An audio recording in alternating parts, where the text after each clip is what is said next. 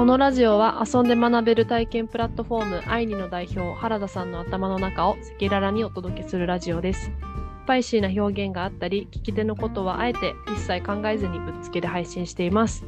今日はファミリー向け体験に注力する話から始まり、ネットワーク効果が非常にパワフルであること、それとめったに聞くことのできない原田さんの反省を聞くことができます。それではどうぞ。はい、おはようございます。おはようございます。ではでは今日もやっていきますか。はーい。はい。先週、週報見ました。ファミリー向け体験にやろうっていうところが、大きいポイントだったかなと思うんですけれども。そうですね。はい。まあ、いろいろ背景はあるんですが、はい。話し出すと長くなりますけど、はい。えっと、まあ、基本的にはこう伸ばさないといけないので、うんうん i のサービスを。で、しかもそれをコツコツと順調に積み積み上げるというよりは、うん。急激に伸ばさないといけないっていうのが、ちょっと残念ながら僕らが持っている制約で、うんうん。はい。でこの制約は別に僕らが決めることではなく、うん。あの、前提条件としてあるものになってますと。まあ、それはもういろんな投資環境であったりとか、様々なところからですね。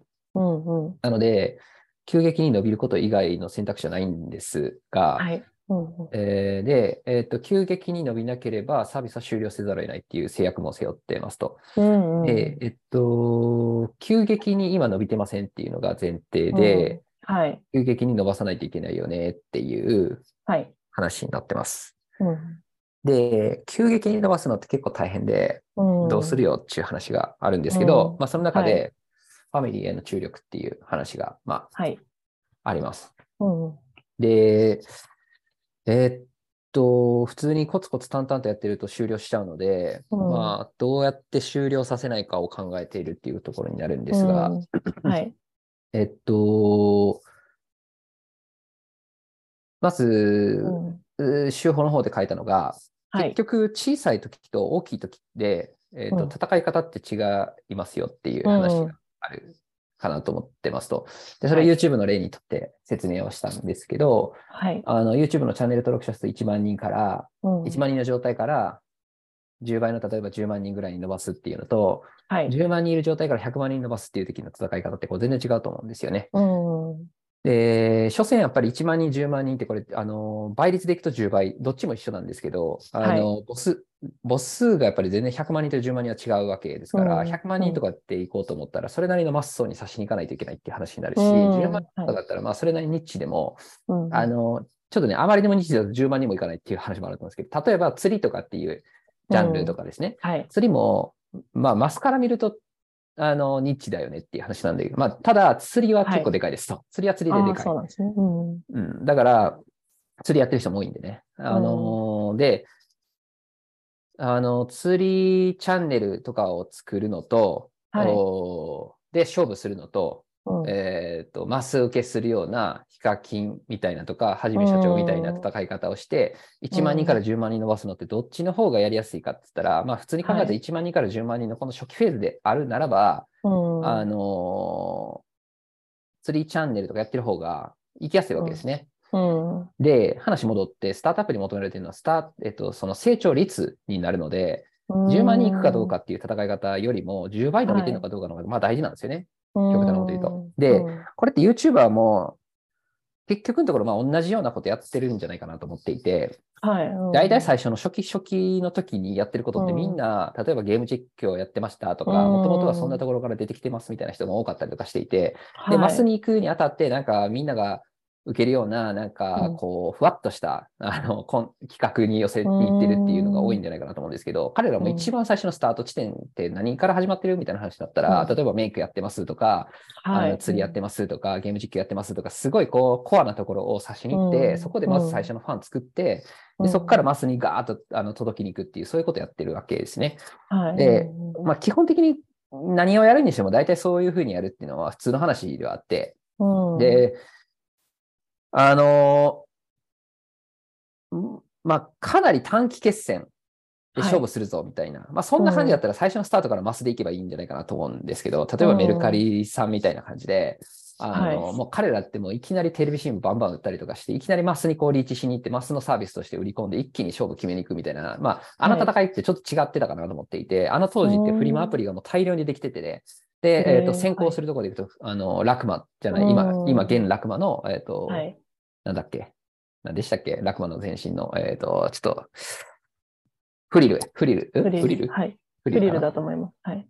えっ、と、っていうのがあって、一番それが先行してて、で、メルカリうん。めっちゃ後発でしたよね、みたいな話で、うん。で、もう、うぞうむぞうとフリマアプリあるし、めっちゃ後発やしってなった時に、うん。で、しかも、フリマのアプリって結構もう PMF してるよね、みたいな感はと当時からもうすでにあって、うん。フリうんましたと。でメルカリもリリースした当初から、あのうん。今振り返った記事みたいなものを見てても、もう明らかに月次の伸び方とか見ていても、明らかに出した瞬間から PMF してるよねっていうのも明らかでしたと。えーはい。まあ、つまり、そういうふうにもう、もう、あとは誰が1位取るよっていう戦いになってたか、なってた状態で、うんで、うん。それが今のクラスに行くかどうかっていうのは多分誰も予想ができなかったんじゃないかなと思うんだけど、はい。まあ、少なくとも PMF はしているってことだけは分かっていたから、そうすると、はい。ウィナーテイクスオールのあのネットワーク効果が思いっきり働くような、ああいうようなアプリっていうかサービスは1位取る競争になりますと。うんうんなので、PMF 競争じゃなくて、PMF するかどうかを争うような競争じゃなくて、はい。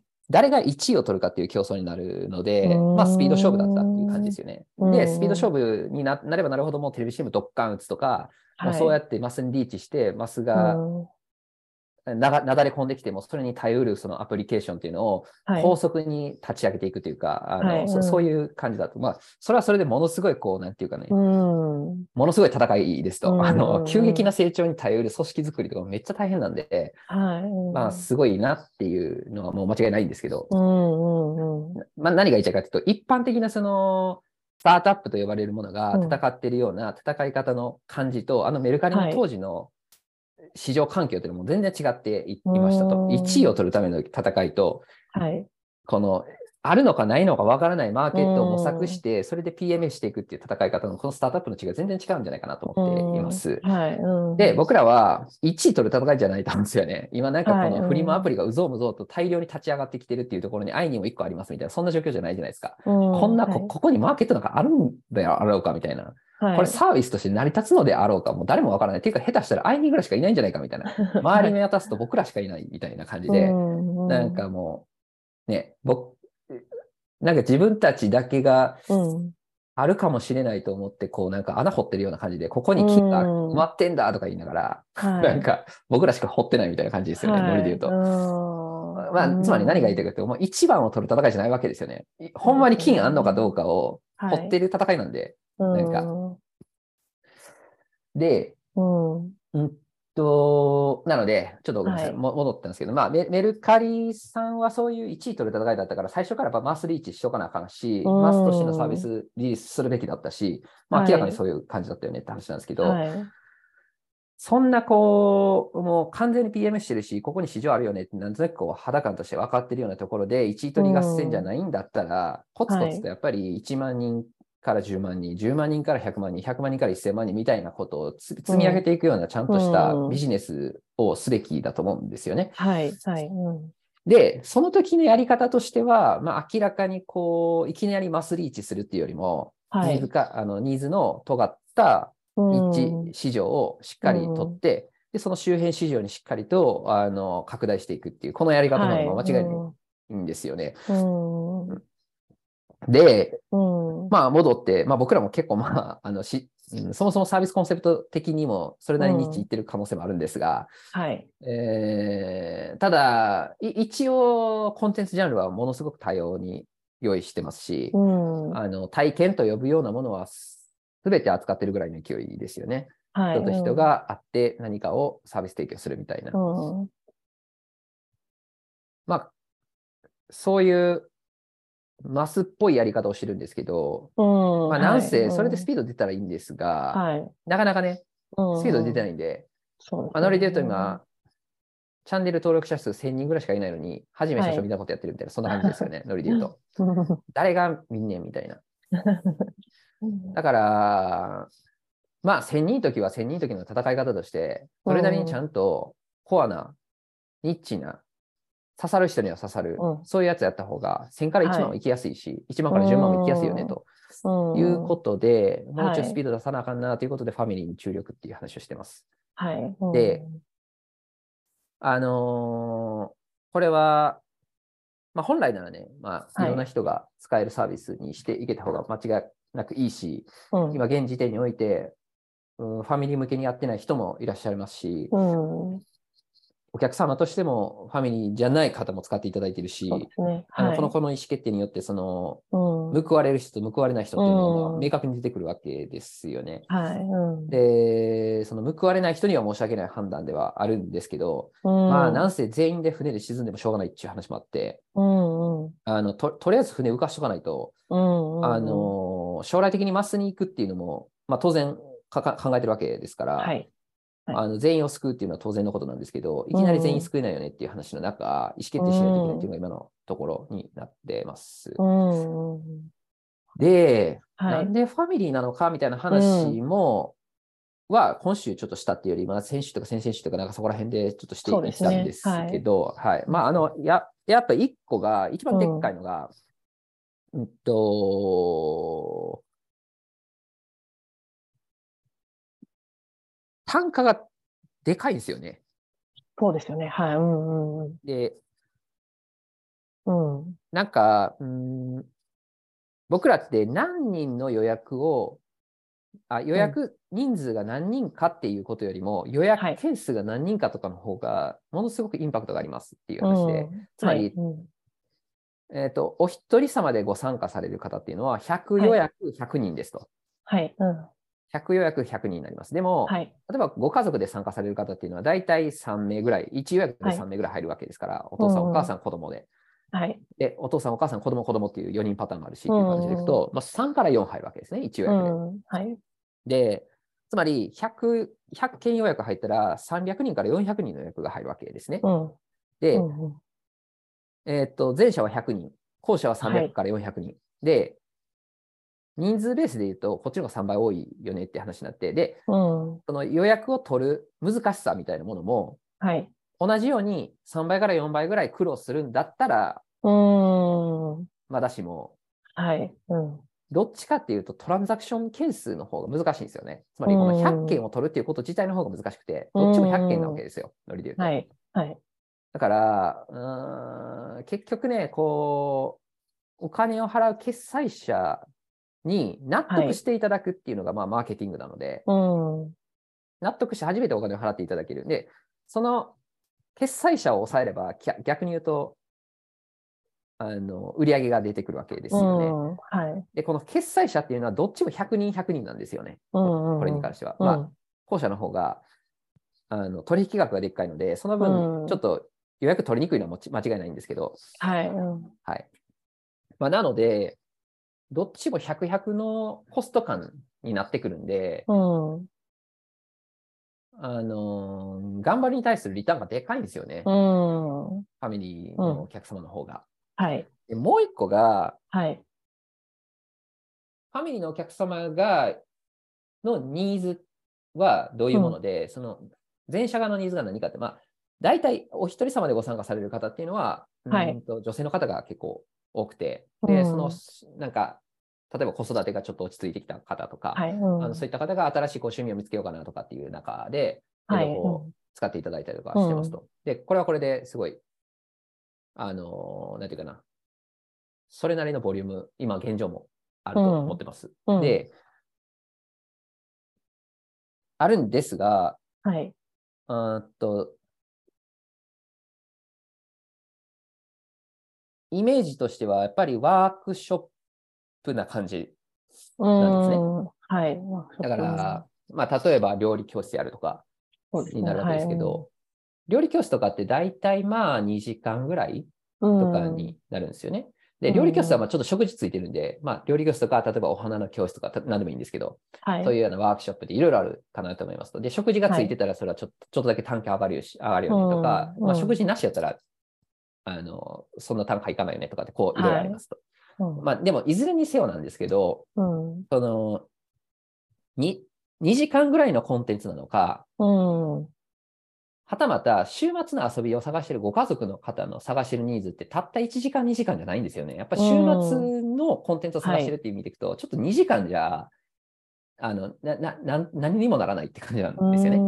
なんかあの、そこに行ったらいろいろあって、いろいろある中の1個にそのワークショップがあるんやったら 1, 1時間、2時間で終わらせればいいってい。う話だと思うんですよね。はいその例えば、えー、水族館に行きました。で、水族館の中にワークショップがあって、うん、そこで1時間のワークショップがあるっていうぐらいだったら別に他のこともいろいろ楽しんだ上でのその1時間でいいんだけど、会いにとかってわざわざ本当にそれに行くので、逆に言うとそれ以外周りにないわけですね。それが遊ぶものはほとんどないと。うん、ってなってくると、それで遊ばないといけないっていう一日になるわけなので、うん、まあ、日帰りなので移動時間も含めて考えると、なんか1時間、2時間で終わられても、結構手持ちでぶさたになっちゃうので困っちゃうわけですね。うん。えー、っていうことを考えると、まあ、大体、はい、あの週末の遊びみたいな分類の中でコンテンツ提供されている方でよく売れているのは、はい、まあ、4時間とか5時間とか、も半日ぐらい遊べるやつになってくるわけですね。で、やっぱ4時間、5時間遊べるっていうコンテンツになってきたら、その分だけそれだけにお金払うよねっていうのも当たり前に出てくるわけですね。1時間、2時間のコンテンツよりも4時間、5時間のコンテンツの方がもっと出そうって思うじゃないですか。だから、1人当たり単価も高いし、人数も大きいしってなったら、もう全然金額変わってくるんですね。安くても1万2、3000円。まあ、高くて2万円ぐらいみたいな、そんな感じですよね、はい、1予約で。うん、で、前者のあの1時間、2時間ぐらいのワークショップみたいなもので、えっと、はい、使うお金の金額感っていうのは、まあ、1.1予約で3000円みたいな。うん、ななので、はい、うんと、まあ、5倍ぐらい変わるわけですね、よりで言うと。単価も高ければ、人数も多いから、はい、1予約あたりの売り上げが5倍ぐらい変わると。で、一予約の取りやすさみたいな、取りはい、取りやすさイメージでいくと、まあ、軽いから前者の方が、はい、えっと、ワークショップ系の方が、お一人様参加の方が簡単に取れるんだけど、家族のやつも難しさ言っても2倍も難しくならないみたいな感じなんですよね。それで言うと、1.5倍ぐらい難しいかなみたいな。はい。だから、難しさ1.5倍ぐらいに増えるだけなのに、売上規模が5倍に増えるって、そんな感じになるわけですね。で、これが一番どっちかというとでかくて。はい。まあ、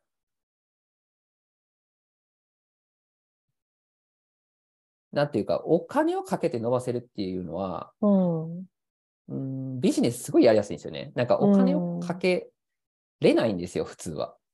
なるほど。かけたくてもかけれないっていう。だからお金かけて伸びるっていうのはすごくシンプルで、うん、逆に言うとすごくありがたいんですよね、経営する側からすると。はい。うんだから、美容とかって比較的すごいお金使えるんですよね、ああいうのって。広告、あの、化粧品とかって大半が広告費になってるぞとかって、はい、まあ有名な話だとは思うんですよ。はい。ああいうのってものすごいこの単価が高いんで、めちゃくちゃその原価はすごい低い割には、広告費割合がすごい取れるから、めっちゃ広告打てるんですよね。だから金かけたらある意味売れるっていう構造にしやすい。逆に言うと、この広告宣伝費の枠が小さすぎる商品っていうのは、基本的にはお金なかなか使えない、マーケティングにお金が使えないので、マーケティングお金に使えないと伸ばすのすごい大変だよねみたいな話になって、結構こう工夫が必要になってくるっていう、そんな感じですね。難易度が高い。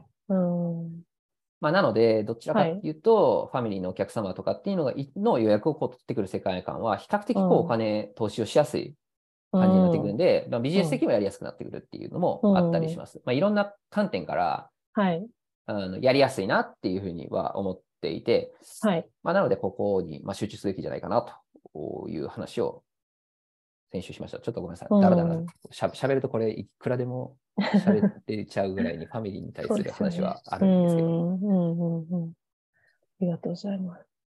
なんか結構このラジオでホフさんも聞いてると思うんですけど、なんかファファミリー向けの体験っていうところで言うと、なんかもう少しどういった体験をやれば良さそうとかっていうのってあったりしますか？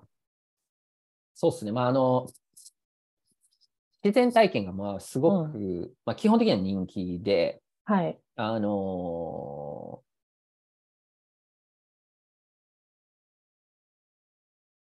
まあ多分出したらほとんどの人売れるんじゃないですかね、今。うんうん、かつ、売れるっていうのも1、2件売れるとかのレベルじゃなかったりしますよね。もう全、満席になるぐらいの勢いですよね。まあ、いきなりこう初めて出されて、うん。いきなりそんなに満席になることっていうのはちょっと難しいかもしれないけど、ちょっとこうレビュー溜まったりとかして、あ、めちゃくちゃ面白かったっていうレビューがポンポンポンと2、3件つき始めた頃には、もう多分ガンガン来るうん、と思うんですよね。はい。まあ、ちょっと季節の問題もあるんですけど、ちょっとこの12月とか1月、2月、このあたりの季節で自然体験っていうのは、ちょっとだけ不利な感じになってきますが、まあ、それこそもう春から秋まで大体戦えるんで、うん、うん。まあ、1年の大半は自然体験って、まあ、すごい需要があると思います。うん、で、はい。ただ、まあ、自然体験ってそもそも自然のこ その何かを持ってないと、はい、そうですよそもそもできないよねっていう話があるので、うんまあ、限られるんですよね。うん、だから、昔からずっとここに注力した方がいいよねなんてことはずっと語りはしてたわけですね、うん僕らも。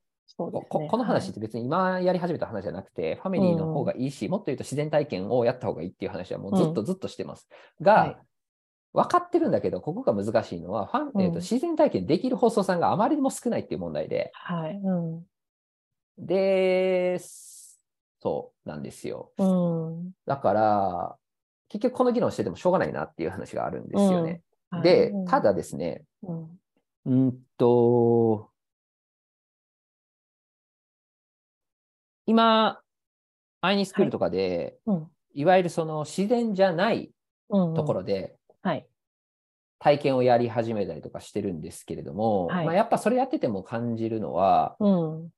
えーっと、まあ、自然の方がいいんだとは思いますが、うんうん別に自然じゃなくてもいいっていうのはうん。あって、やっぱり結うん局し、週末にはい遊べるところなんかないかなって探してるので、うん、面い。白いものやったらやっぱり集まると思うんですよね。なるほど。はい。引きの強さの問題だけであって。うん。うん。うんだから、あの、どんなホストさんでも多分、ファミリー向けのコンテンツはできるんじゃないかなというふうには思ってますね。例えばなんですけど、はいうん。まあ、アイニスクールとかでやってて、めちゃくちゃ、ああ、ここはやっぱり人気あんねやなとかって感じるのは、料理教室とか、はい。うん。ここら辺は結構やっぱり人気ありますよね。えー、そう。うん。うん、子供向けで料理教室するって、まあ、ちょっとね、あの、こ難しいやつじゃなくて、うん。ちょっとね、特殊なジャンルだと思うんですけど、そのなんか、はいうん普通の料理教室ってもっと教室習い事みたいな感じの雰囲気が強いから、はい。うん。なんかね、あの、むちょっと難しい料理とかやると思うんですけど、うん多分子供に向けにやるときってそんなにガチの料理教室やるってわけじゃなくて、まず楽しいが先行した方がいいと思うんですよね。はい。うん。で楽しいんだけど学びもあるっていう、うん。まあ、それをちょっとこう見つけないといけないので、うんそそれが何なのかっていうのはもうちょっと模索する必要があるんじゃないかなっていう気はするんですが、うんはい。料理教室は結構おすすめかなって感じですよね。うん。なるほど。ファミリー向け、子供向けの料理教室とかですね。うん。まあ、あと、はい。あーあれ、これ売れてんねんなとかって思ったのは、う売れるんやなと思ったのは、なんかプログラミング系とか、なんかこういうのとかやっぱり、まあ、これはちょっとね、かなり教育によってるような気がするんですが、まあでもね、ね子供向けでプログラミングやるっつったら、そんなガチなことできないので、基本的には遊びみたいなやつなんですよね。うん。だから、ほぼ遊びみたいなレベル感のプログラミングで、あ、プログラミングってこういうもんか、みたいな、はい。ちょっとこう学べる、うん、あの、NHK のあれ、ピタゴラスイッチ系。の、なんか、うんあの、楽しいですよね、あれ。楽しいはい科学みたいな雰囲気。はい。とかでやると、まあ、それなりに需要あるんじゃないかな、みたいな感じとかも見えてきたりとか、うんまあ、いくらでもなんかこれやり始めたら、うん。面白いコンテンツ生み出してるんじゃないかなって気はしますかね。うん。うん。なるほどですね。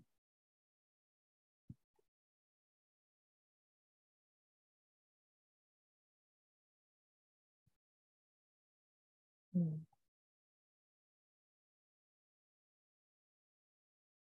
あとは、あの、子供向けっていう時とファミリー向けっていうキーワード、この、あの、資料にも両方あったかなって思ったんですけど、要は、えっと、ファミリー向けの体。験っていうようなど道義で使ってまますね、僕。す。あ、道義で、ははい。うん、わかりました。とそうですね。あの子供一人そうですねでというか、うん。ちょっとはい注意は、そうです。あ、今まさにおっしゃってくださった通りで、はい。なんか子供一人で参加するっていうよりも、やっぱりせっかくの週末なので、うん家族で思い出作りたいよねっていうことがあるわけですよね、基本的には。いうんうん、だから、なんか平日に習い事行かせるみたいな感じだったら、ちょっと一人で行ってくれて嬉しいなみたいな感じあると思うんですけど、うんはい。まあ週末なんでね、うんなんか、週末の一人にさせるって、ちょっとかわいそうだなって普通思ったりもすると思うんですよ。知らんけど。うんあのもちろんね、あのたまには、あの、リフレッシュにちょっと、ね、一人はいで週末過ごすのもいいなみたいなのもあると思うんですけど、うんまあまあ、それはそれで。ただ、き基本的にはみたいな話でいくと、えー家族で楽しめたらいいよねみたいな感じだと思うんで、はい。えーっと、子供だけ楽しかったらいいじゃなく、やっぱりうん子供も大人も楽しいっていうのが多分いいんだろうなと思います。自然が多分受けるのはそっちだと思うんですね。自然系って基本的には大人も楽しいんですよね。うん子供だけが楽しいにならない。はいただ、料理教室で、例えば子供向けのパン教室みたいなのを例えばやったとしますと、うんそうすると、ちょっとレベル感的に言うと、大人がやってもあんまり楽しくないってものになりがちじゃないですか。なるほど、そうですね。レベルがはい変わっちゃうから。うん。例えば工作にしても何でもそうだと思うんです。例えばビーズ作りとかっていうものをとっても、うん。あのー幼稚園児ぐらいのやるビーズ作りと大人がやるビーズ作り、うん全然レベル違うと思うんですよね。で、これを共存させるっていうのは別にできると思うんですけど、はいなんか。コンテンツ全然違うから、からちょっと難易度高いわけですよ。えーとそのそれを主催する人からすると。はい。だから材も用意しないといけない材料も変わってくるしとかで、なかなかそれで両方満足するものを作るっていうのは難しいんですよねって話になった時に、結局、うワークショップがなかなか難しいのはそこではないかなと思っていて、うん。子供が楽しいものになってしまう。から、はい。ちょっと劣後しちゃうんですよね、うん。ニーズとしては。うん。逆に言うと、だから、大人もはい子供も楽しめるワークショップみたいなものが作れるたら、うん。それはそれでめちゃくちゃ、あの、受けると思いますね。うんそれが何なのかっていうのも、ちょっと僕わかんないですけど。なるほど。うん。うん。ありがとうございます。あと、こう、ももう少し踏み込んで聞いてみるとっていうところなんですけど、例えば、も、もともと愛にに入ってきた、あ目的というか、理由っていうところで、あまりこう子供向けっていうのはそもそも、うーん、興味がなかったり、大人向けにやりたいっていうホストさんも今現状いるかなと思うんですけど、なんかそういったホストさんっていうのはどどうなっていくんでしょうか？どうなっていくのかはちょっと、わからないですね。うん。うんと、わからないですねっていうのはちょっとあれなんですけど、うんん時間軸の問題だと思うんですよね。多分。さっきも言ったんですけれども、結局、1万人から10万にするときと、10万人から100万にするときと、100万人から1000万にするときっていうのは、それぞれ全然やることが変わってくるみたいな話があって、うんはい。で、今現時点において1万人を10万にするぞとか、そんな感じのフェーズですって話で、はいで、それが思いっきり伸びてて、あの、うんきっちり10万人に行きそうな雰囲気が今あるのであれば、こんな議論は多分なかったんだと思うんですよね。で、うんそれが今1万人がうん10万にならないっていう感じになってて、1万人が1万5千人ぐらいしかならないぞみたいな話になってるから、はい。ああ、こんな状況だったらこれサービスせざるを得ないよねって言って、チャンネルあの閉鎖しようかなっていう話が出てきかねないわけですよ。うんそんな状況だったら。はい。だから、閉鎖するんやったらどうしたらいいのかなっていう話の中、今こういう感じになってるので、まあうんぎゅっと多分絞りに行くと思うんです。うん、で、絞りに行くんだけれども、別にそれは、あと100万にしないということを言ってるわけでもなく、うん1000万にしないと言ってるわけでもないわけで、はい。えーとどっかのタイミングでそういうものに注力するとこっていうのはあると思うんですよね。だから、まあ、そういう時に、うんあの、まあ、活躍いただくっていう形になるんじゃないかなとは思うんで、ちょっと時間軸の中ではい。変わってくるっていう、そそんな感じですかね。で、今はとにかく、ちょっと、やりたくないことをやっていただくのは、ちょっと大変申し訳ないなっていう気持ちもあるんですけれどうも、んうん。まあ、まずは、その、次のフェーズに行かないといけないので、私たちとしては。はい。その次のフェーズに行くということに、協力いただけたら嬉しいなと思ってて、うん、はい、だから、やりたくないんだけど、次のフェーズ行くためにファミリー向けやろうかって、そんなモチベーション感でもし取り組んでいただけるのであれば、すごくありがたいなと思ってます。うん。ので、まあ、結論、ファミリー向けやってくださいって話なんですけど、あの、ごめんなさいなんですけども、あの、やりたいとかやりたくないとか、ちょっと聞いてる暇がないというのが正直あります。うん。わかりました。あ、で、ごめんなさい。あの、ややりたくない人にもややれって言ってるわけじゃなく、あの、うんやりたくないなら別にやらなくていいっていう自由度は全然あるので、あの、はいご自由にって話なんですけどねっていう。うん。はい。ななんだですけど、やっぱりこう、結局次のフェーズ行くってことが一番大事だっていうことで、はい。はい。自由、うん自由行動の中、あの、お願いだけはさせていただきたいという。うん。伝わってきました。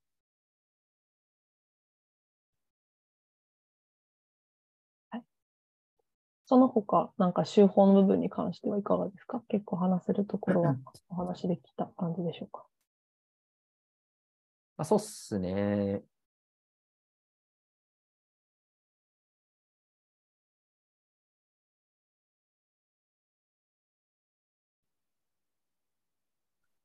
あの、ネットワーク効果の話とかも書いてるんですけど、うんちょっとこれ全然脱線するんですけど、今あの、はいネットワーク効果の本、最近出て、うん、えー、読んでてめちゃめちゃおもろいんですけど、そうなんあの、ネットワークエフェクトっていう本が出てて、うん青い本が。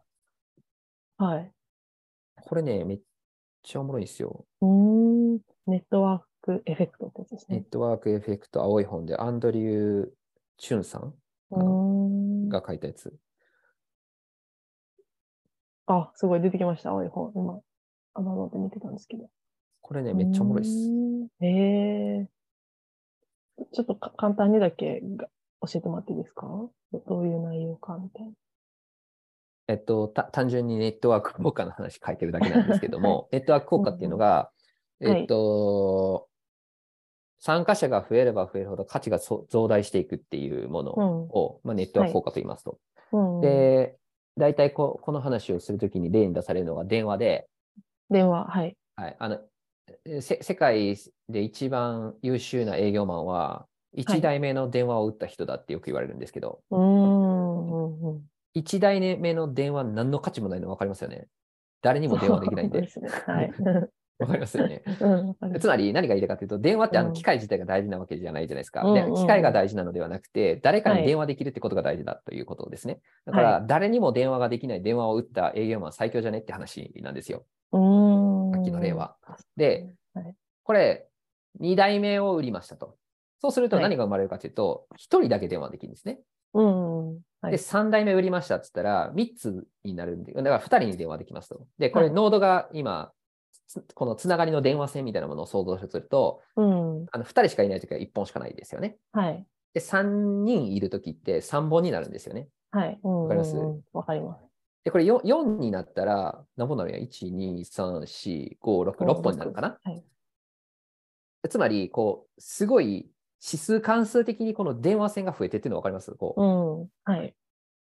電話線こそが価値なわけです。さっきの話なんだけど。で言うと、電話ができることが価値なんだから、誰に電話できるのかっていうことが価値で、その、つまり電話線の線の数が価値なんですね、電話っていうのは。うん。で、参加人数が1、2、3、4、5、6ってこう増えていくことに、うん。はい。全員にこう電話線が引かれていくわけで、全員に電話ができるようになるから、で、この電話線の数って指数関数的に増えていくんですよ。うん。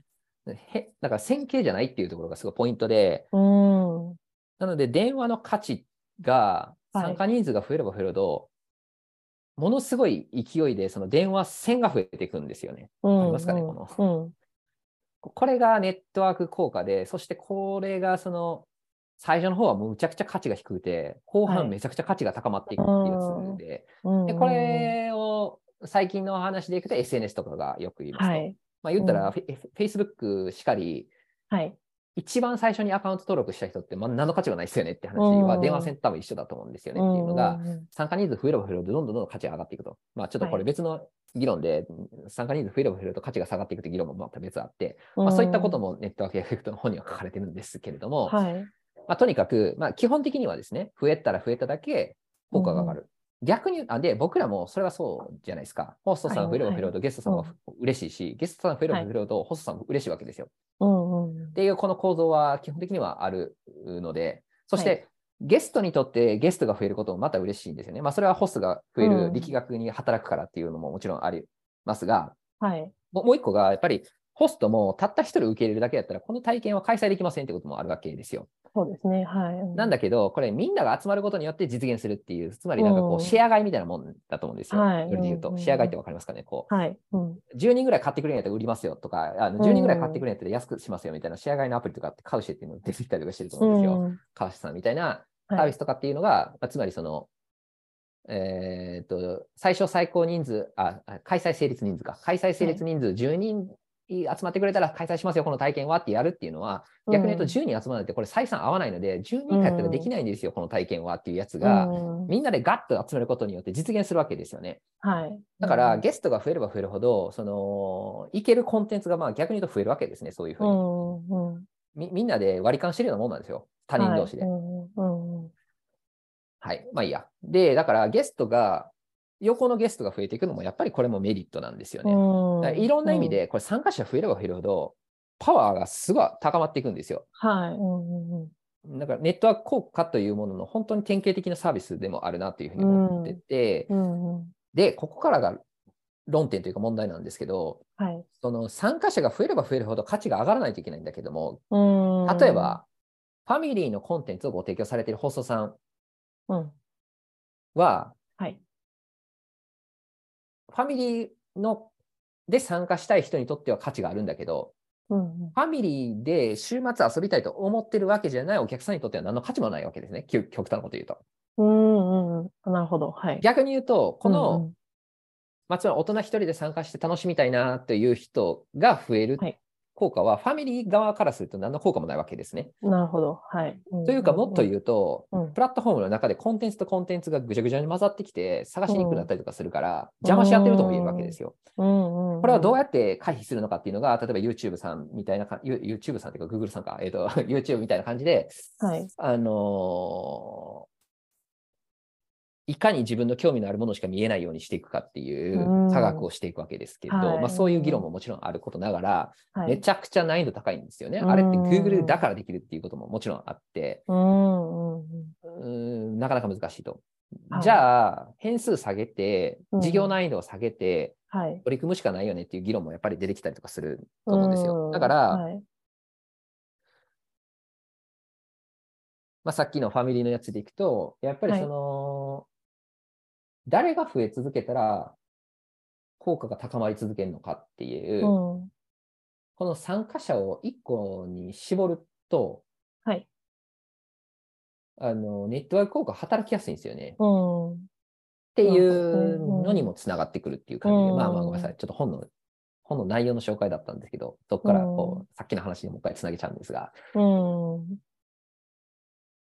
そう。で、僕らやっぱりチームもちっちゃいし、別にそんなにめちゃくちゃこうね、あのーすっごい技術を持ってるとか、運用メンバーがめちゃくちゃ仕事できるとか、なんかそそんなわけじゃないわけじゃないですか。極端なこと言うと。うんはい。ってなってくると、どうやってそのすごいパワーを私たちが持つのかみたいな話でいくと、はいもう。このネットワーク効果以外ないと思うんですよね。うん。なるほどね。うんもうこれはね、むちゃくちゃパワフルなんで、うん。うん。逆に言うと大企業がどんだけ金積んでも追いつけないぐらいのパワフルさを持つわけですよ。うん。今のメルカリしかりそうですよね。はいメルカリさんとかも、あんだけこう、ブワーっといて、で、後ろから後発で楽マ、楽天がバーっと投資して、うん追い、追い、あの、何？追追いかけたりとか、あとヤフーも、あの、ペイペイフリマみたいななんか出したりとかして、こうんう、ね、ヤフーなんかもうむちゃくちゃ金持ってて、楽天もめちゃめちゃ金持ってて、はいガンガンガンガン優秀なエンジニアとうん。金と積んで、後ろから追いかけてくるわけです。それではいも、メルカリはなぜ1位を独走できるのかっていうことですよね。うん。また話、まあ、別のやつでいくと、世界的サービスでいくと、例えば Airbnb だってそうだと思うんですよ。はい。うん。あんなホテル事業みたいなやつって、すごいマーケットでかいから、うん。かなりでかいこう資本でもって、世界中のプレイヤーが勝負してくはいると思うんですけど、はい。まあ、そんな中で、多分、まあ、民泊サービスの中ではかなりこう、世界でナンバーワンぐらいに行ってると思うんですよね。そうですよね。なんであそこまではい独走できるのかっていう話でいくと、うん。ネットワーク効果ですよね。うん。これはちょっとね、金でも優秀な人材でも追いつけないぐらいのパワフルさを持つんですよね。ええうんすごいパワフルですね。なんか改めてはい。聞くと。うん。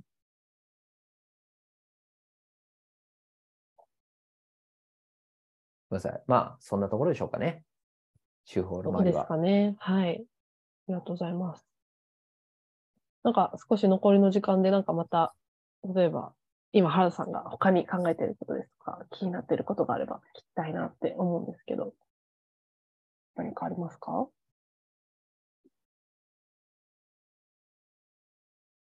気になってることですね。うんなんかそのネタって一個ぐらい持った上でここ来なあかんなって、ちょっとあの 先週から今週にかけてでちょっと今反省してるんですけど、はい。あーまあ反省、反省という話うん。でいくと、はい。どっからつなげんねんって感じだけど、えっと、あんまりこう、へこむこととかもなく、はい。そんなに反省、まあ反省はするか。反省はするかもしれないけど、うん。まあでもあんままりへこまないから反省もしないのかもしれないですけど、はい。ただ、たまに反省するんですよね。うん。たまにあそうなんですね。たまにへこむ時があって。えー、で、それがどういう時かっていう雑談なんですけど、ぜひ。なかなか多分私含めみんな、春さんのそれ聞く機会ないと思うんで。はい。いや、あのそんなことでへこむ、もっとへこむよ、他でみたいな感じのツッコミ来そうだなっていうやつを言っちゃうんですけど、はい。なんかね、めっちゃこう、一つめちゃう時あるんですよ。あ、うん。えーで、その時にめっはいちゃへこむんですよね、なんか、あ、そうなんですね。終わった後に。そうなんですね。いや、へーなんでこう、なんで、いや、なんかね、まあ、その時の気持ちでいくと、結構なんかこう、いや、なんか、なんかおかしいなって思ったら、うん。うん。こう、熱が出てくるわけですよ。はいはい。うん。で、熱が出てくると、その、正したくなるわけですよ。なんかわかんないけど。なんか、うん謎の正義感のようなものが生まれてくるっていうか、はい。何か正したくなるっていう。うん。で、その正したくなる感情で、うん。まあ、結論、進めるようなことになるわけですよ。はい。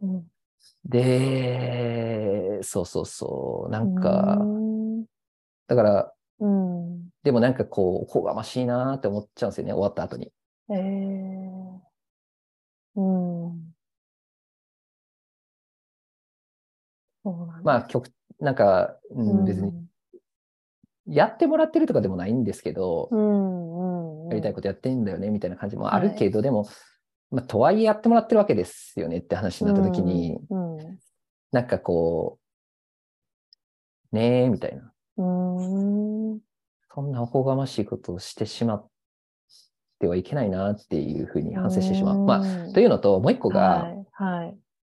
まあそ、それもある。なんかそ、そんなこと言うと、なんかこう、いいやつみたいな話になっちゃうんですけど、別に全然いいやつとかではなくて、いや、なんかね、多はい分、僕が許せないのは、うん多分自分がやられて一番嫌なことやってるって自分が思うからだと思うんですよ。なんか。ああ、そうなんですね。そのうんいや、、例えば、うん僕はこう思うとか、はい、その人はこう思うっていうことが、こう言ったら、ぎ議論としてディスカッションがぶつかるわけですよね。言ったら。はい。うんうんで、おかしいなって思うから、僕は僕の主観とうん。うん。かを言うわけですよ。はい。うん。で、でも、うんそそれって、まあ、言ってみたら、お前の考えだろっていうわけじゃないですか。うんうん。で、その人はその人なりに感じたことであったりとか、その思うことがあったから、はい、何かしらそういうは言動を取ってるとか、っていうかなんか意見を持ってるとか、その行動を取ってるとかっていうのがあって、はい。うーんと、まあやっぱり自分の主観とか感性とかってすごい大事だよなって自,、まあ、うん自分は思うから、うんうんうん。うん。なんか逆に言うとそこを怪我されると嫌だなっていうのもあるし、はい。うんうん。怪我される？怪我されてるわけじゃないんだけど、なんかうんそそこはお俺は俺だっていうのがあるっていうか、はい。うん。だから知るかよみたいな感じがあるんですよね。うんうんお前の感性知るかよみたいな。はい。はい。で、うん。別におあなたの感性はあなたの感性で生きたらいいし、うん勝手にどうぞみたいな気持ちがあって、はい。ただ、俺に干渉しないでもらえますかみたいな感じもあって、うん。なんかそんな感じがあるんですよね。うん。だかはい、ら、自分がそうしたいがために、うん、人に干渉しないみたいなところもあるわけなんですよ。うんうんで、さっきのその詰めるみたいな話の議論でいくと、はい。なんかね、やっぱりこう、その、多分自分がこれやられると一番嫌やなみたいなことを自分がやってるっていう感じがあって。それでなんか凹むなっていう感じかな。ええそうやったんですね。いやでもね、これめっちゃやっちゃうし、多分ね、もう無理なんですよ。うん。うん。あのね、へこんでもへこんでもやるんですよね。うん。うん。だから引き続きやっちゃうんですけど。うん。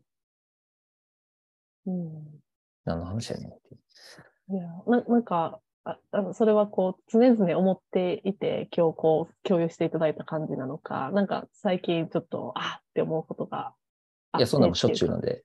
いやいや、ごめんなさい。あの、は い最近思うことっていうか、そんなもうん。う、あの、しょっちゅう。なるほどですね。はい。週に5回か6回ぐらいある。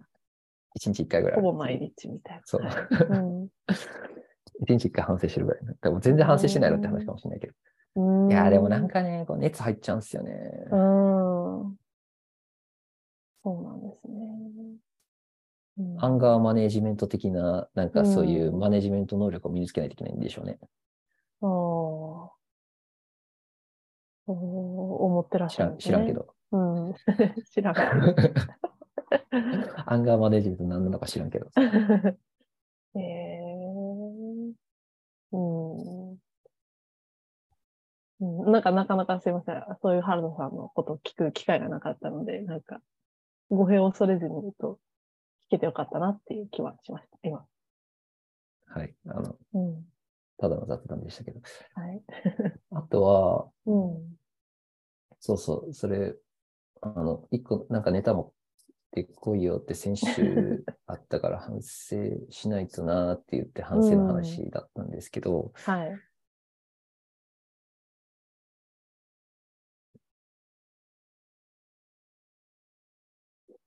ねうん。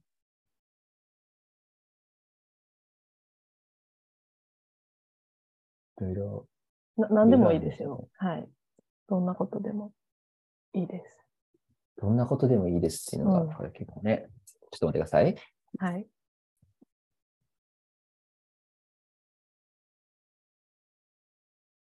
なんなんか、何ですか、大橋さん、トピック。うーん。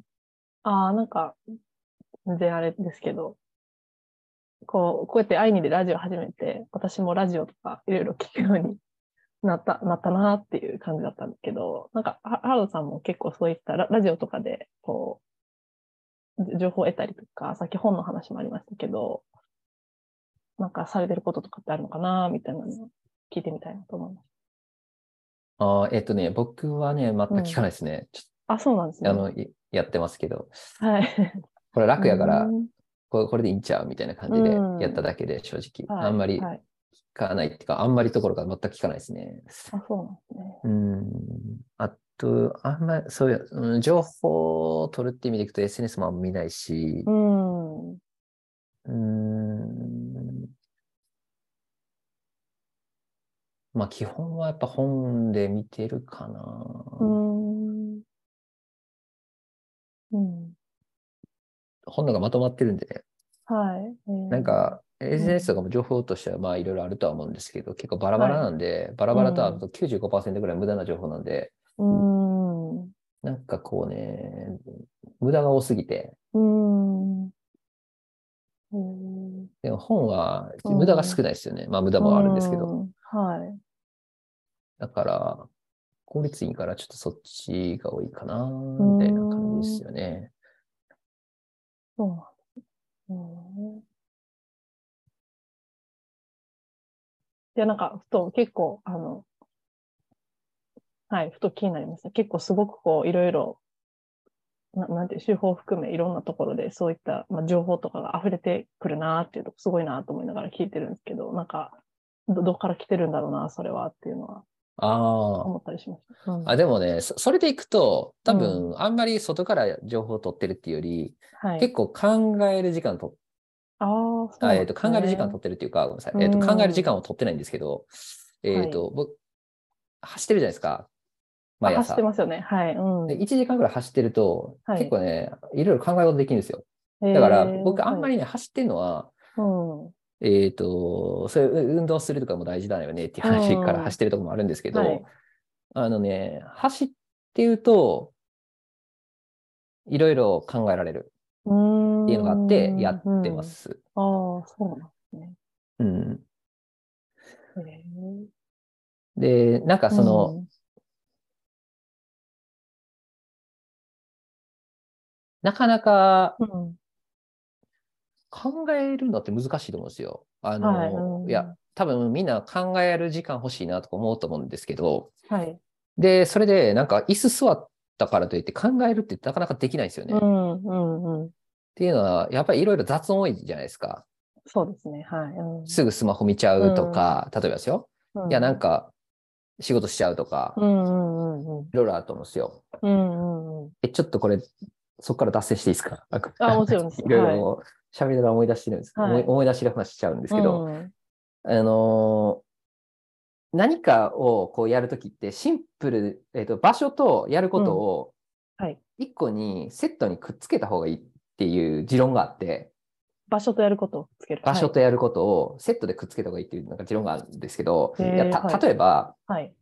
そえっとランニングの服着て外出ましたって言ったら、うん。他できないんですよ。何も。ああ。走るしかできないみたいなうんうんうん。で、た、例えばジムに行きましたっつって筋トレするぞと思ったら、もうき筋トレ以外別にない、なんかそこ行っていきなりパソコン開くとかないわけじゃないですか、とか、うんはいそこでいきなりなんかこう YouTube 見始めるとかないじゃないですか。はいはい。うんうん。何しに来たんここにみたいな感じになるから。うんうんだからここに来たんやったら、いや筋トレしようよみたいな話になるっていう、その、はい。ここ、ここに来たらこれやるよねっていうのが紐づいてると、大体のことできるんですよね。うん。でたと例えば、そのは、はいは走れないなって思うとか、はい筋。トレができないなって思うとかって、ただ、ジムに行ってないからとか、ランニングウェアを着て外に出てないからだと思うんですよ、僕は。はい。うん。だから、ランニングするって思うんじゃなくて、ランニングウェアを着て、とりあえず外に出たらええって思ってるんですよね、僕は。そしたら、それ、なるほど走る、そこから家帰るとかもならへんし、はいはいはい。ジム行って筋トレしないとかならないし、みたいな。うんうん。そこ行っちゃえば、やりたいと思ってることやるような状況にあったらいいじゃん、みたいな。うんそんな感じなんですよ。とではい、これが、例えば難しくなるのって、はい。例えば自分の仕事部屋みたいなものを持ってるとするじゃないですか。はいはい。うんうんで、仕事部屋で椅子にドンと座っちゃうと、うん。うん。ここで例えば読書をしようってなるのは結構難易度高いと思ってて、はい。えっ、とね、ここにはいろんなものが共存すると思うんですよ。例えば、そうですね。うん本を読むこともできる。英語をすることも、英語を勉強することもできる。例えば。はい。うん、で、仕事をすることもできるって、こういろんなものが共存しますよね。うん。はい。そうすると、いろんなものが共存する場所に行くと、一番優先度が高いものがその時間を奪い取っていくんですよね。つつまり、例えば、今仕事でやばいとか、例えばですよ。なるほど。ってなると、本を読んでるるよりも、英語の勉強してるよりも、仕事しなあかんってなるんですよ。。うんうん、、だからら、仕事が全ての時間を奪っていくんですよね。はい。みたいに、そのうん。自分の中で優先度が一番高くなるものがそ、そこの時間を奪っていくっていうのがあるから、うん、うん。えー、と同じ場所に全ての機能を詰め込んではいけないっていう、その持論があるんです。うですか？だから、例えば読書をしたいんやったら、読書の部屋作った方がよくて、へー。でそこの部屋に行ったら、パソコン。ンも何もない、仕事もできないっていう環境にして、読書しかできないようにしたら、読書をしに行こうじゃなくて、その部屋に行こうって言って、そこの部屋に行っちゃえば、本が読めるよねみたいなとか、はい。はい、ここの部屋では例えば英語の勉強しますみたいな、例えばあったとすると、うん、で、英語の勉強のグッズしか何もないみたいな感じにして、うん。環境を全部外にしちゃったら、英語するし、みたいな。そこに行くことを目的化するのであって、そのそこで何をするかを目的化するんじゃないみたいな感じにすると、大体のことできちゃゃうっていうのがうあるんですよね。うんだから仕事する上でも仕事しかしないっていう感じがあって、うん。うん。僕、僕、えで、ごめんなさい、えっとはい。なんでこの話やったっけなもともと何の話でしたっけ？えっと、えっと、え、えっとあ一回途中で脱線したんですけど、でも関連があってここに行ったんですよね。ば場所と一つやること決めるの前ですか？はい。反省。あ、どうやって情報を原田さんは普段インプット吸収してるのか。あ、そうですよね。はいいや、そういう意味で言うと何の金もなかったかもなとかって思いながらなんですけど、ま まあ、とにかく、えっと、はいそうそうそう。あーえっと、た、例えば、じゃあ仕事部屋ではい。考え事できるかってやっぱできないし、はい。その、なんか、うん、なるほどですね。うん。なんていうか、うん、考え事をするって、そのめっちゃ優先度低いじゃないですか。わかりますか、はい、かります。のそんなことよりも急いでやらなあかん仕事がうん今の目の前にあったら、それがそいつを奪っていくわけですよって。まあ、その話はちょっとしたかったんですけど、はい。ノリで言うと、英語の、の勉強みたいに優先度が下がってきちゃうわけですよね。別にそれ今やんなくても、別に生きていけるよねみたいな位置づけになっちゃうんで。うんうんうん。だから、こういうものって、うんちゃんと確保していかないあげないといけないんですよね、うんうん人生の中で。はいで、そのうん確保するのが超むずいんですよ。うん英語の勉強するのがむずいようにとか、なんかうんランニングするのがむずいように、筋トレするのがむずいように、その時間を確保すること自体がものすごく難しくて、うんで、僕の中に、僕がその時間を確保する一つの方法論がランニングなんですよ。はい。ランニングってランニングしてると、スマホ開くこともできないんで、うん。スマスマホも開けない、何もできなうい、んただ走って景色を眺めてるっていう中で、やることは考え事をするぐらいしかないんですようね。ん。っていう感じで、結構そこでずっといろいろ考えてます。じゃあもちろん音楽とかも聴かないっていう意味ですか？あ基本音楽聴かないですね。あのイヤホンもしないなるほど。だからたたまにジム行ってうん走ることもあるんですけど、はいジムで走るときも、なんかふみんななんかこう、見てるじゃないですか、いろいろ。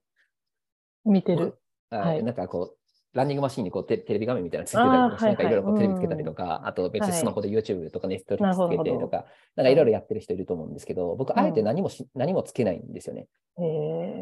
マジで暇なんで、マジで暇すぎるけど 何もできないんですよ。手が空いてないから。うんうん。でってなると考え事する以外になくなるんですよねっていう状況に追いやられるっていう。